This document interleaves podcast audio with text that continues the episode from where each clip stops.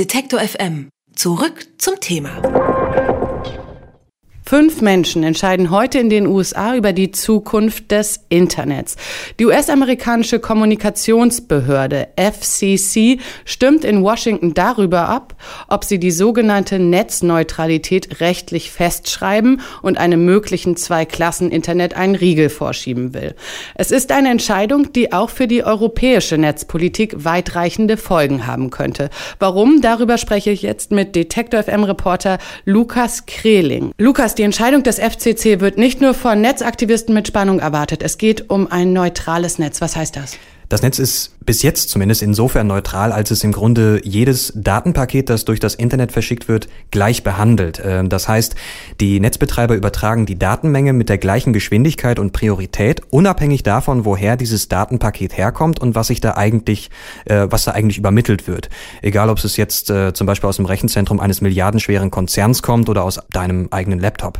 Und dieses Prinzip nennt sich Netzneutralität. Jetzt wollen die Netzbetreiber oder die Internetprovider, wie man sie auch nennt, äh, seit Jahren äh, dieses Prinzip der Netzneutralität aufheben, indem sie Datenbahnen mit verschiedenen Geschwindigkeiten einführen. Da ist dann von sogenannten Überholspuren die Rede. Über diese Überholspuren können die Provider dann Daten schneller übermitteln und sich dann natürlich von den Nutzern dieser Überholspuren das Ganze gut bezahlen lassen. Sie schielen da insbesondere auf äh, die Unternehmen und Dienste, die besonders auf eine gut ausgebaute Netzinfrastruktur setzen, zum Beispiel Google. Noch im letzten Jahr schien die FCC den Wünschen der Netzbetreiber nach Überholspuren deutlich gewogener. Jetzt spricht aber der Vorsitzende der FCC, Tom Wheeler, davon, dass sie tatsächlich verboten werden und die Netzneutralität rechtlich abgesichert werden könnte. Woher dieser Sinneswandel? Es hat in den letzten Jahren und den Monaten äh, seit der letzten, seit dem letzten Zusammentreffen der FCC eine sehr intensive Debatte darüber gegeben, welche Folgen und auch Probleme ein Zweiklassen-Internet mit sich bringen könnte. Äh, mal ein Szenario, um das Problem zu veranschaulichen.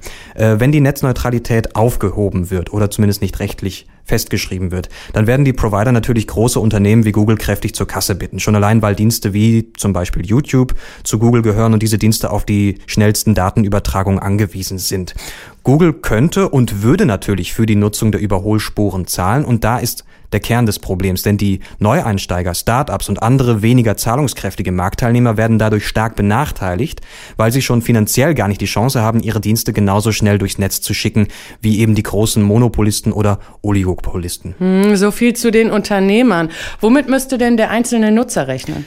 Der große Streitpunkt ist, dass es ohne rechtlich festgeschriebene Netzneutralität Providern möglich wird, die Datenpakete auszuwerten und dann nach eigenem Gutdünken mit verschiedenen Geschwindigkeiten durchs Netz zu schicken. Äh, der Provider schaut also in die Datenpakete rein, das nennt sich Deep Packet Inspection und sieht dann, ah, das ist ein äh, Skype-Gespräch, das ist nur eine E-Mail und dann entscheidet er über die Nutzer hinweg, was Priorität hat. Es kommt also zu einer Diskriminierung. Für die Verfechter der Netzneutralität ist die grundsätzliche Möglichkeit problematisch, dass da ein Selektionsmechanismus eingeführt wird und der zumindest theoretisch auch genutzt werden kann, um politisch unliebsame Inhalte auszubremsen, also zu zensieren. Die Möglichkeit ist gegeben. Es gibt da einen harmlosen Fall aus dem Jahr 2011, der aber schon so ein bisschen Vorgeschmack darauf gibt, was da passieren könnte. Da hat der amerikanische Provider AT&T ein äh, Eddie Vedder Konzert übertragen und die Lautstärke dieses Konzerts immer dann runtergedreht, wenn Weller gerade George Bush kritisieren wollte. Oh, war ja, das klingt ja auch ein bisschen nach äh, Zensur und diese Deep Packets Inspection ist ja auch aus bürgerrechtlicher Sicht umstritten. Das Papier, über das die FCC heute entscheidet, sieht ja ein Verbot der Überholspuren vor, wie es aussieht, spricht aber gleichzeitig von angemessenem Netzmanagement.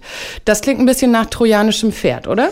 Ja, habe ich mir auch erst gedacht. Tatsächlich sieht der neue Vorschlag der FCC nicht vor, dass E-Mails genauso schnell übermittelt werden wie zum Beispiel Videostreams. Und warum das sinnvoll sein kann und was das im Einzelnen heißt, das hat mir Alexander Sander, der Geschäftsführer der digitalen Gesellschaft, erklärt.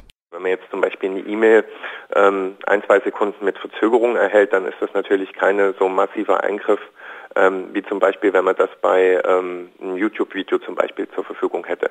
Problematisch wird dieses Netzwerkmanagement aber eben dann, wenn es eben zu einem Zweiklassennetz führt, dass es eben kein Netzwerkmanagement mehr ist, sondern eben tatsächlich auf Überholspuren zurückgegriffen wird. Und das ist eben der entscheidende Unterschied bei dem Prinzip der Netzneutralität. Also Datenmanagement ja, aber nicht damit die Netzbetreiber Kasse machen. Das ist der Kernpunkt der heutigen Entscheidung bei der FCC. Gegner dieses Vorschlags innerhalb des Gremiums sind übrigens die republikanischen Mitglieder. Die wollen das Verbot der Überholspuren lieber erst noch in der Öffentlichkeit diskutieren lassen, bevor da dann eine deutliche Entscheidung fällt. Mhm. Und was meinst du, inwiefern beeinflusst die Entscheidung der FCC auch Europa?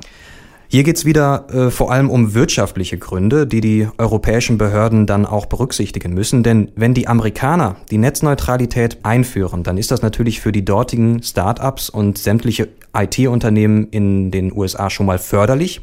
Wenn die Europäer dann nun nicht nachziehen oder sich sogar für ein Zweiklassennetz entscheiden, könnte das für die europäischen Unternehmen zu erheblichen Problemen führen, wie Alexander Sander mir erklärt hat. Sollte Europa sich gegen eine netzneutralitätsfreundliche Version entscheiden, dann würden weiterhin vor allen Dingen eben US-amerikanische Startups den Markt dominieren, dann dort eben auch entsprechend ihren, ihren Marktvolumen aufbauen können und dann eben auch im europäischen Markt sich diese Überholspuren kaufen können, währenddessen europäische Startups weiter das Nachsehen haben. Das heißt, schon allein aus wirtschaftlichen Gründen ist das, was die FCC da entscheidet, interessant für Europa. In den USA entscheidet die Kommunikationsbehörde FCC darüber, ob sich Internetanbieter an die Neutralität des Netzes halten müssen, also keine Datenüberholspuren einführen dürfen. Über die Hintergründe und Folgen der Entscheidung sprach ich mit Detektor FM Reporter Lukas Kreling. Danke, Lukas. Alle Beiträge, Reportagen und Interviews können Sie jederzeit nachhören im Netz auf detektor.fm.